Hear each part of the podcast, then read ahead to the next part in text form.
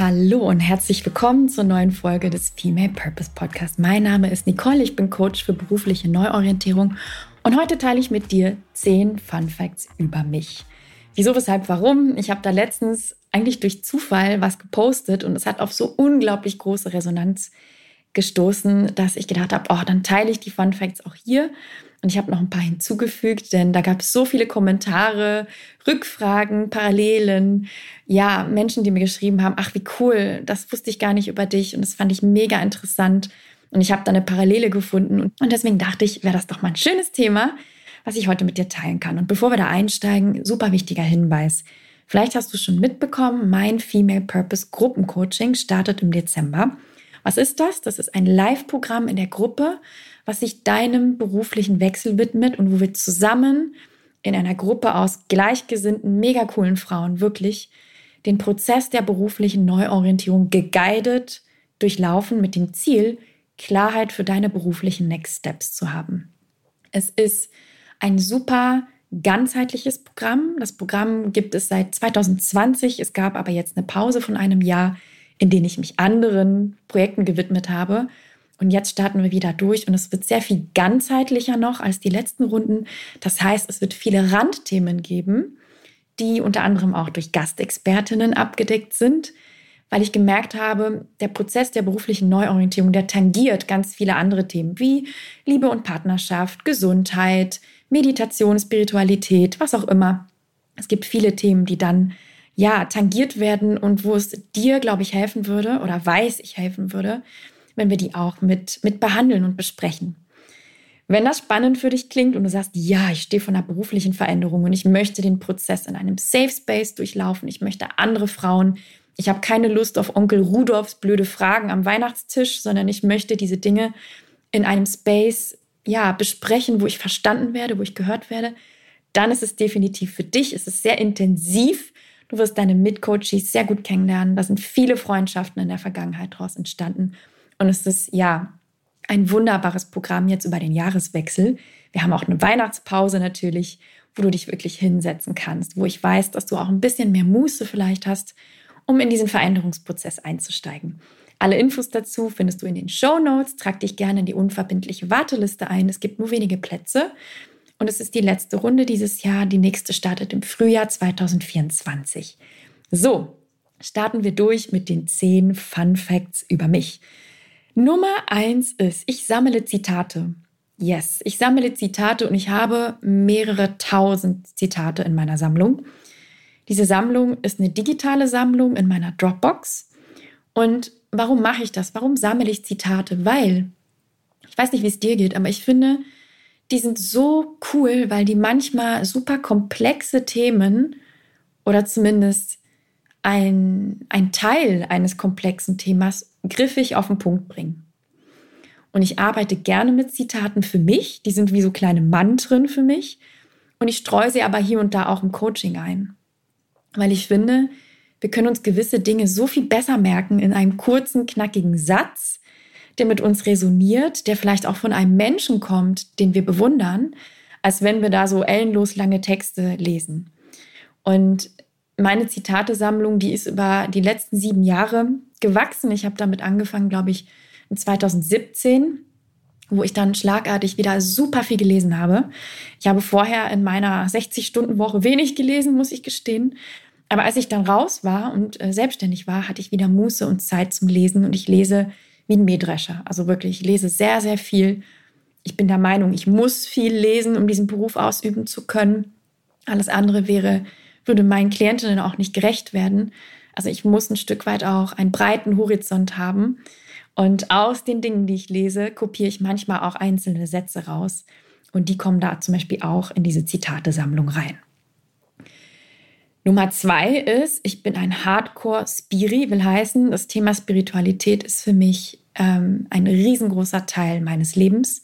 Und ich lese nach, ich, ich lese nicht, ich lebe nach spirituellen Prinzipien. Und mich hat letztens jemand getroffen, den kannte ich noch nicht lange, der meinte, ich hätte das nie von dir gedacht, du siehst mir nicht danach aus.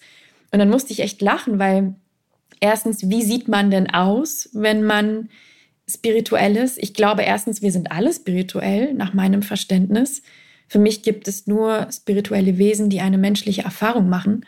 Aber das kannst du sehen, wie du möchtest. Und ich finde, das, das kann man von außen überhaupt nicht sehen. Und ich, ich möchte damit nur sagen, wenn du dich noch nicht damit befasst hast, vielleicht, wenn das für dich auch ein Thema ist, was ähm, eine gewisse Konnotation hervorruft, so gewisse Bilder in deinem Kopf, dann steig da gerne ein und finde deinen Weg, wie du mit dem Thema umgehst. Ich kann dir sagen, es ist das Thema, was mein Leben mit Abstand, mit Abstand am meisten verändert hat. Punkt. Und ich lebe danach und es ist ein ganz großer Bestandteil und ich werde es auch hier viel mehr einfließen lassen. Ich habe es in der Vergangenheit nicht gemacht. Ich glaube, aus einer gewissen Angst heraus damit auch eine gewisse Zielgruppe zu vergraulen, die das vielleicht nicht bodenständig findet. Dabei finde ich, ist Spiritualität das Bodenständigste, was es geben kann. Und ich habe jetzt entschieden, die dürfen dann gehen. Das sage ich ganz offen. Ähm, dann sind es nicht meine Kunden oder nicht meine Leute. Und wenn es aber mit dir vibet, freue ich mich riesig, wenn wir uns dazu auch vielleicht mal austauschen. Nummer drei. Ich zähle und rechne immer auf Schwedisch, eine meiner Muttersprachen. Ja, das ist echt ein Phänomen. Mein Freund hat mich dabei letztens noch erwischt, wie ich was gezählt habe. Und er meinte, warum zählst du eigentlich immer auf Schwedisch? Ja, weil ich bin in Schweden aufgewachsen. Ich bin dreisprachig aufgewachsen mit Deutsch, Polnisch, Schwedisch. Und gewisse Dinge, die kann ich am besten auf Schwedisch. Das sitzt so tief drin. Und dazu zählt Rechnen und Zählen. Und manchmal auch fluchen tatsächlich. Das kriegst du nicht an mir raus. Also das ist etwas, das wird wahrscheinlich immer so bleiben. Und ähm, ja, mir fällt es gar nicht auf, anderen Leuten schon, wenn sie dann irgendwie ähm, daneben stehen, wenn ich leise so zähle oder so, und dann sagen die, was ist, was machst du denn da? Ja, das ist Schwedisch. Und ich habe bis zum 14. Lebensjahr in Schweden gelebt. Ich bin erst mit 14 nach Deutschland gekommen, deswegen ist das auch ein großer Teil meines Lebens, meiner Identität. Fun Fact Nummer vier. Die Freunde, die hier zuhören, werden es wissen und die werden vielleicht jetzt auch lachen. Ja, ich war mal die Zahnarzttochter in der Perlweiß-Werbung. Oh yeah. Die Perlweiß-Werbung kennst du bestimmt. Perlweiß Beauty Pearls oder überhaupt Perlweiß Zahnpasta ist irgendwie so ein Relikt aus den 90ern, habe ich das Gefühl. Und ich war die Zahnarzttochter in dieser Werbung und die lief auf allen großen Kanälen in der Primetime. Das heißt, ich habe massenhaft ähm, Anrufe, E-Mails, alles Mögliche damals bekommen. Wie ist es dazu gekommen? Ich habe, als ich Abi gemacht habe, das war 2003, bin ich erstmal nach Ibiza gegangen und habe da den Sommer mit Freunden verbracht. Und meine Mutter hat in der Zeit mich quasi beworben hinter meinem Rücken. Und zwar hatte sie in der ZM, das ist eine Zahnarzt-Fachzeitschrift, meine Mutter ist Zahnärztin, hatte sie eine Ausschreibung gesehen. Und da wurde eine Zahnarzttochter für diesen Werbespot gesucht. Und dann hat sie mich da einfach, ähm, kann man das überhaupt so sagen? Sie hat mich beworben. Ich glaube, das kann man gar nicht sagen. Aber sie hat ein Bild von mir eingeschickt. Und dann haben die mich eingeladen zum Casting nach München. Und es ist so lustig, wirklich. Ich weiß es, das wäre es gestern gewesen. Da waren lauter Zahnarzttöchter, tatsächlich echte, ja, weil diese Produktionsfirma hat darauf bestanden, dass es echte Zahnarzttöchter sind. Und die haben dann da so ein paar Sätze vorgesprochen. Am Ende bin ich genommen worden, zusammen mit zwei weiteren Töchtern. Und wir haben dann sogar ein Medientraining bekommen und ein Schauspieltraining und haben dann in Luxemburg im Studio diese Spots gedreht. Und das war mega aufregend, sage ich dir. Also ich war 20, glaube ich, 19 oder 20 und wir, ja, wir sind dann nach Luxemburg eingeflogen worden. Wir haben da im Studio gedreht. Es war mega aufregend. Es gab einen Stylisten. Es war richtig gut und es gab vor allem auch richtig gut Cash. Was habe ich mit dem Geld gemacht? Ich glaube, ich, ich habe es im Studium danach versoffen. Traurig aber war. Aber es gab eine ordentliche Stange Geld. Und für die damaligen Verhältnisse war das richtig cool.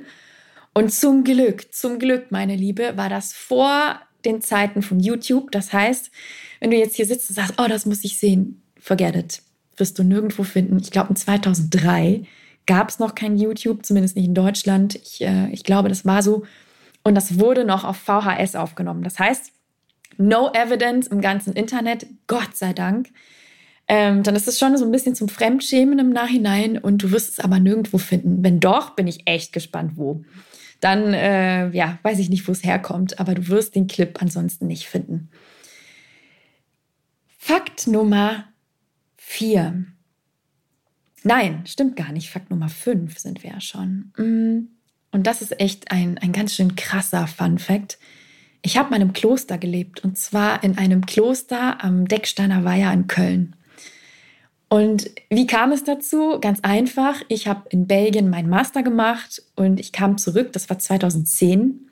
Und es war die Zeit, wo es, glaube ich, zum ersten Mal doppelte Abi-Jahrgänge gab. Das heißt, in Köln waren die ganzen Einzimmerwohnungen vergriffen. Und auch die größeren. Es war richtig, äh, richtig prekäre Lage auf dem Wohnungsmarkt. Also es gab nichts. Der Markt war leergefegt. Und ich habe dann ein paar Wochen bei einer Freundin gewohnt, bei der Sarah. Und ähm, dann auch noch bei anderen Freunden. Aber irgendwann wollten die mich natürlich auch raushaben. Ja, das ist ja klar. Und dann habe ich das gemacht, was man immer macht. Ich habe meine Mutter angerufen und habe gesagt, Mama, irgendwie kriege ich keine Wohnung. Was soll ich machen? Und die hat dann ihre Fühlerchen ausgestreckt und dann gab es eine Bekannte bei uns im Freundeskreis, die gesagt hat, ja, ich kenne die Leiterin dieses Nonnenklosters und die haben Zimmer frei für Frauen, die immer wieder kurzzeitig vermietet werden für ein Apfel und ein Ei.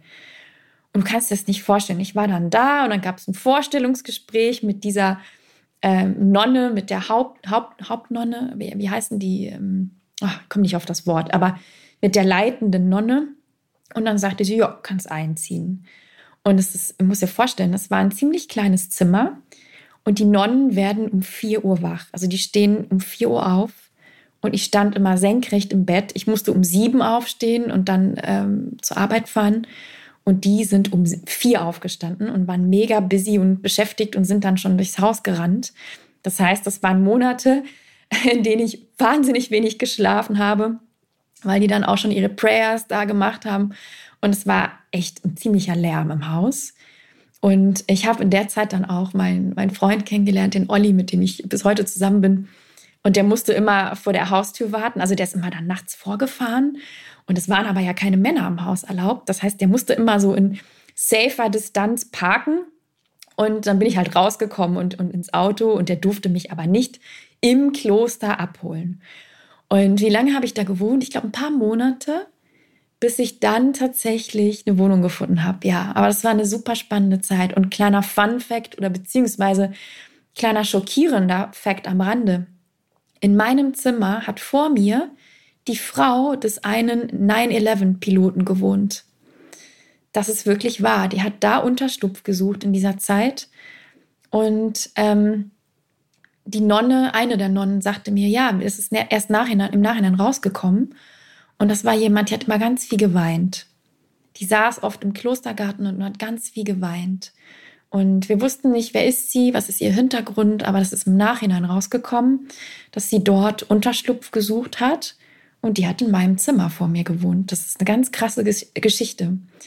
Das heißt, ein Kloster ist auf jeden Fall ein guter Ort, um sich zu verstecken. Vielleicht kennst du ja auch den Film mit Whoopi Goldberg, wo sie sich da im Kloster versteckt. Ich liebe diesen Film.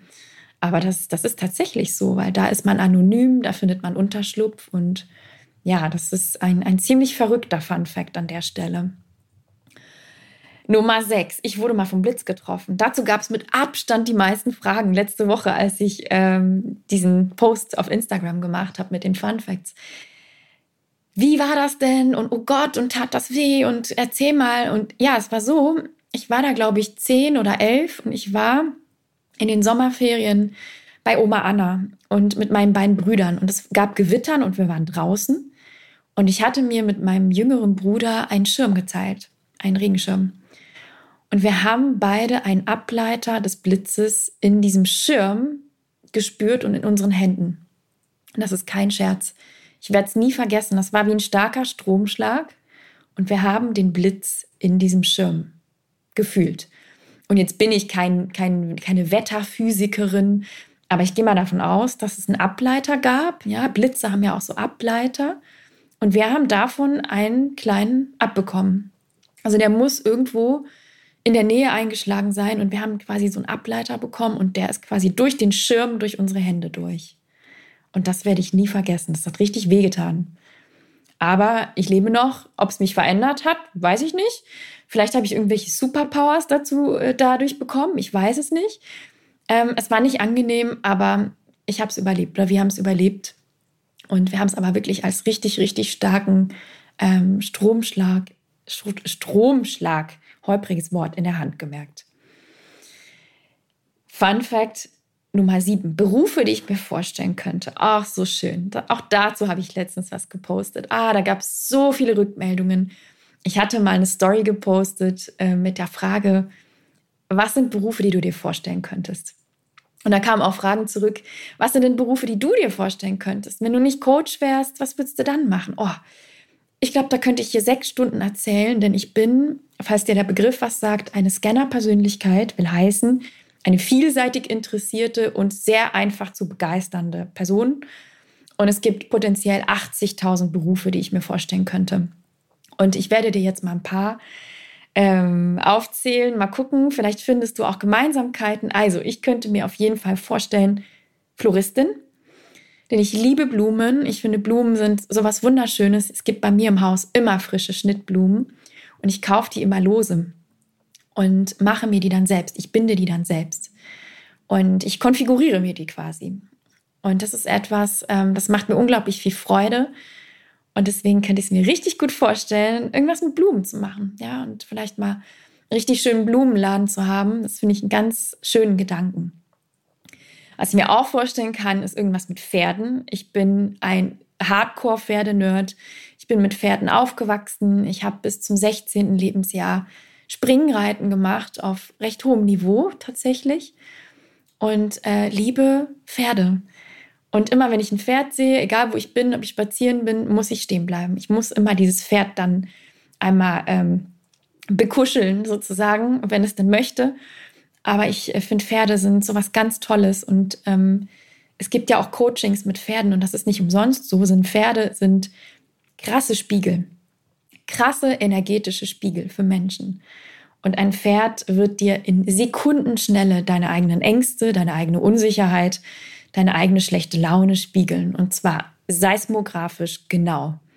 Und deswegen ist Reitsport ein, ein schönes Tool zur Persönlichkeitsentwicklung tatsächlich, weil die Arbeit mit Pferden einfach erfordert, dass du sehr bei dir bist und dass du sonst ähm, spüren wirst, wie sich deine inneren Baustellen auf dein Pferd überträgt.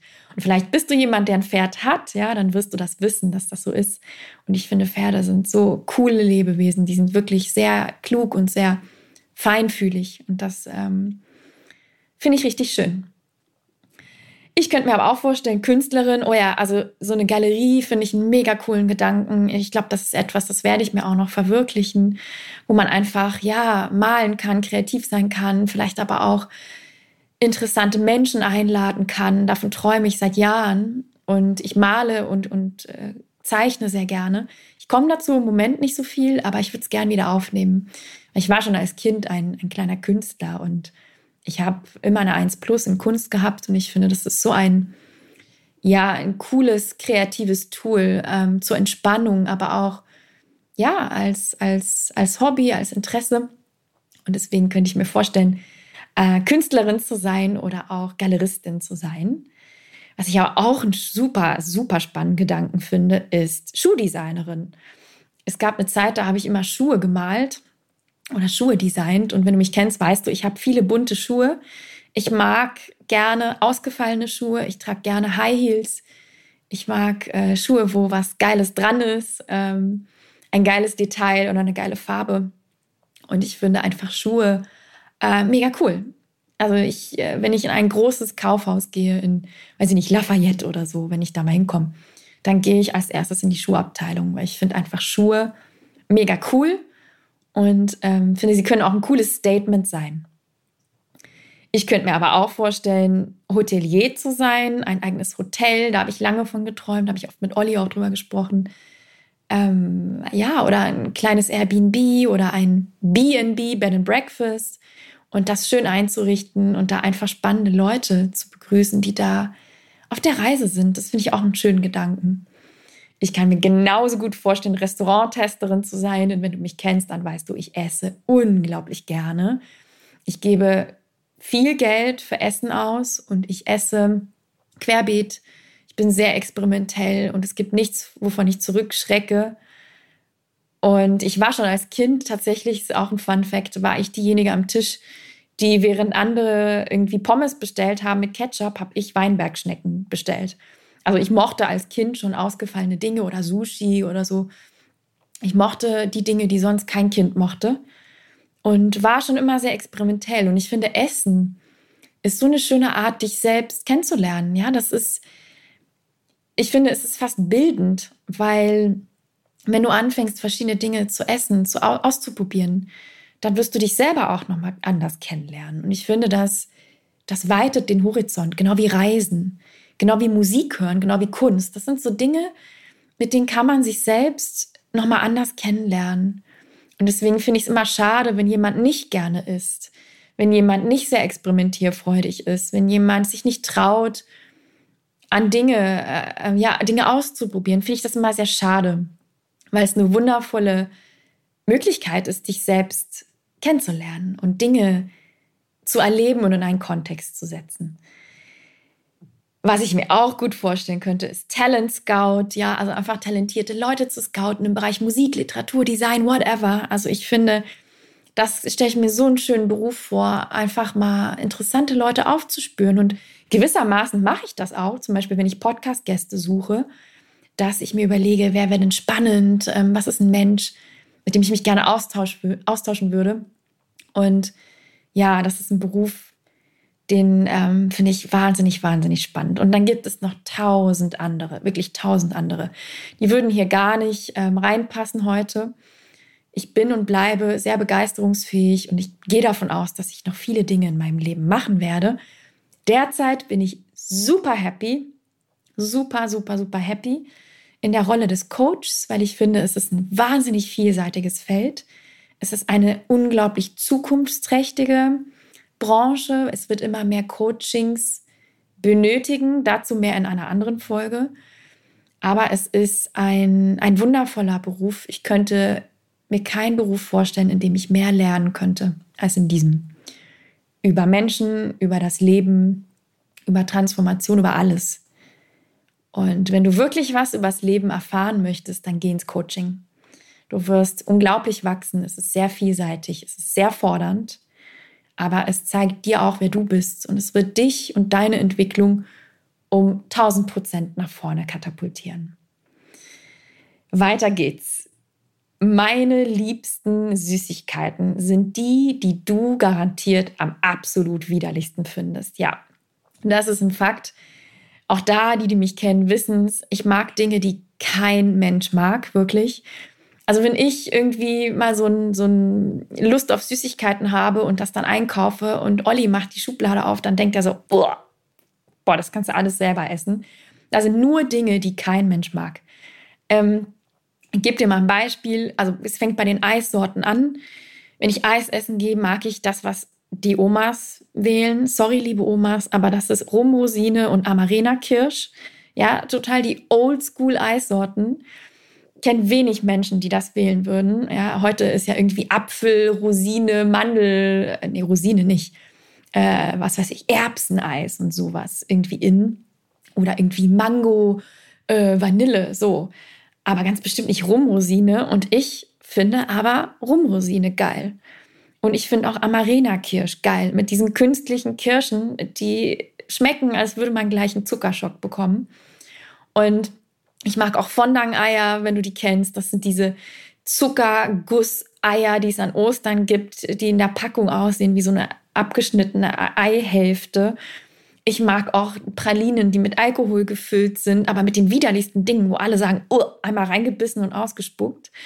Ich mag auch ähm, so Gelee-Geschichten, wo die meisten meiner Freunde sagen, boah, ist das widerlich, widerlich.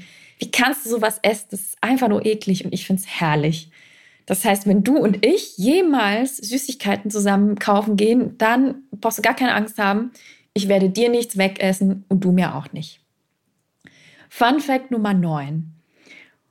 Und auch da, die Freunde, die hier zuhören, das sind einige, werden es wissen, werden sich auch genau erinnern, denn es war ein schwarzer Tag in meinem Leben, nämlich der Tag, an dem ich von hellblond auf schwarz gewechselt bin. Ja, und du musst wissen, ich war über zehn Jahre lang hellblond und habe mich damit super wohl gefühlt, wirklich sehr, sehr wohl gefühlt. Vielleicht finde ich mal ein Bild, was ich mal teilen kann mit dir. Bis ich eines Tages im Jahre 2010 zu meinem Friseur in Belgien gegangen bin. Und du musst wissen, es war ein sehr teurer und renommierter Friseur. Und gesagt habe, so, bitte färb mal meine Ansätze. Nur die Ansätze, Rest kann bleiben. Und dann sagte er, kein Problem, das haben wir gleich. Und dann kam ich da raus nach dieser Färbung und die Ansätze waren orange. Wie eine Apfelsine, Karotte, you name it, sie waren orange. Ähm, und dann habe ich gesagt, gut, das ist schlecht. Dann sagt er, ah, kein Problem, kein Problem. Das macht nichts. Was hältst du denn davon? Du bist ja jetzt doch schon sehr hellblond nach dem Urlaub. Wenn wir das ganze Haar ein bisschen runtertönen, ein bisschen dunkler. Dann habe ich gesagt, ja gut, machst du dann den Ansatz mit? Ja, ja, das kriegen wir hin. Was hat dieser Friseur gemacht? Und jetzt an alle Friseurinnen, wenn du eine bist, dann weißt du's. Blonde Haare, blond gefärbte Haare haben kaum noch Rotpigmente. Grün und Rot sind Komplementärfarben. Mhm. Was bedeutet das, wenn man einen Aschton aufs Haar gibt, wo keine Rotpigmente drin sind? Dann wird das Haar grün. Das ist Physik. Das ist einfach das zwangsläufige Ergebnis. Ich hoffe, ich habe es richtig erklärt, aber Fakt ist, du kannst und du solltest keine Aschtöne auf hell blondiertes Haar färben. Wenn, dann muss man es vorher präparieren, ich glaube mit einer Kupferlösung, irgendwas. Ich bin keine Friseurin, aber Fakt ist, das geht in die Hose. Das ist eine Basic Rule des Friseurinnen-Daseins. Du darfst nicht einen Aschton auf hellblondes Haar färben.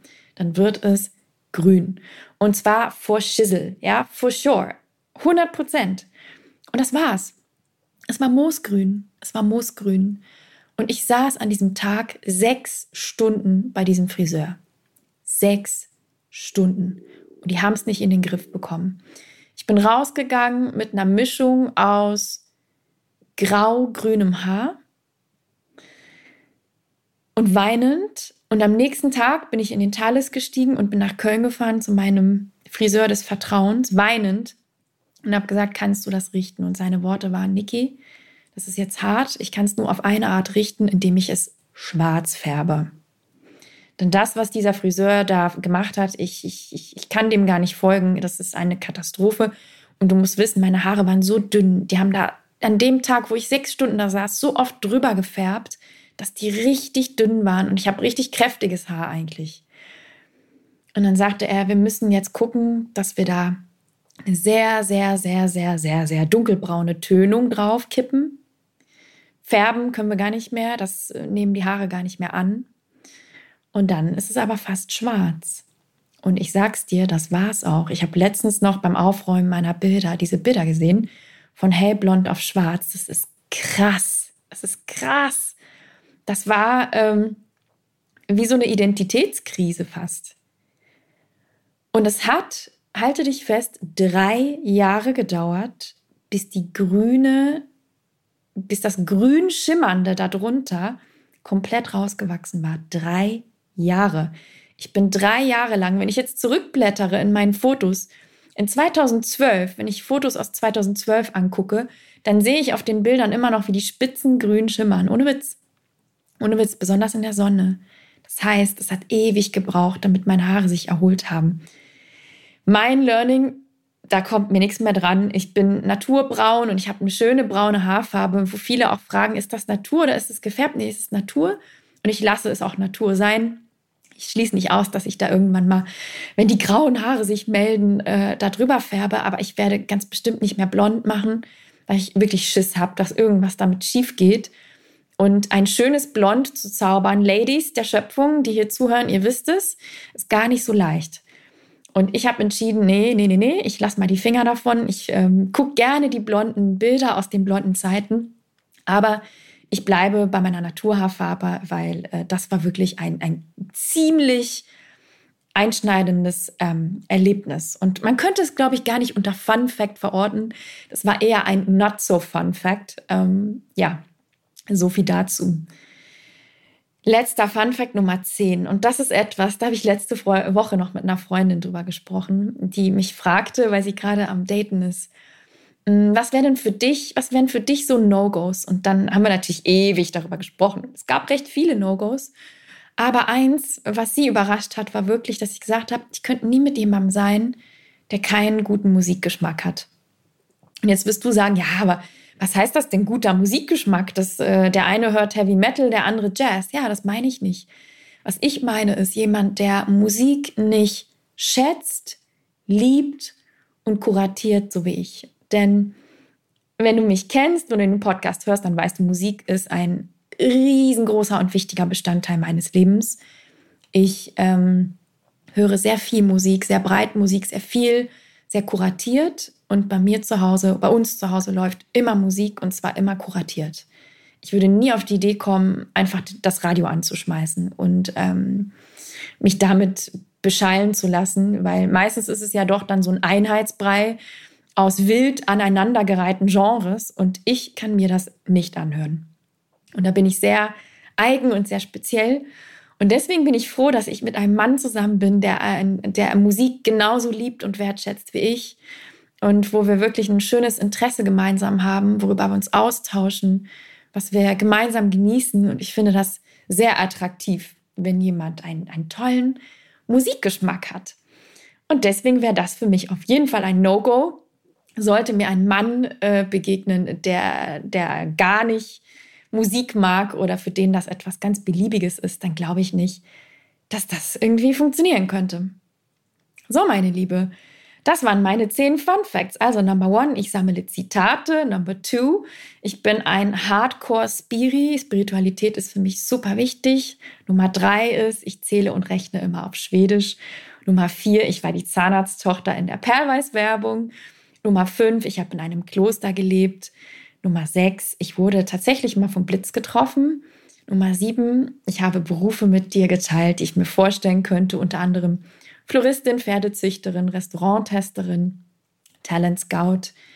Nummer acht, ich mag Dinge, die sonst wirklich niemand mag. Das heißt, beim Süßigkeitenessen kommen wir uns garantiert nicht in die Quere.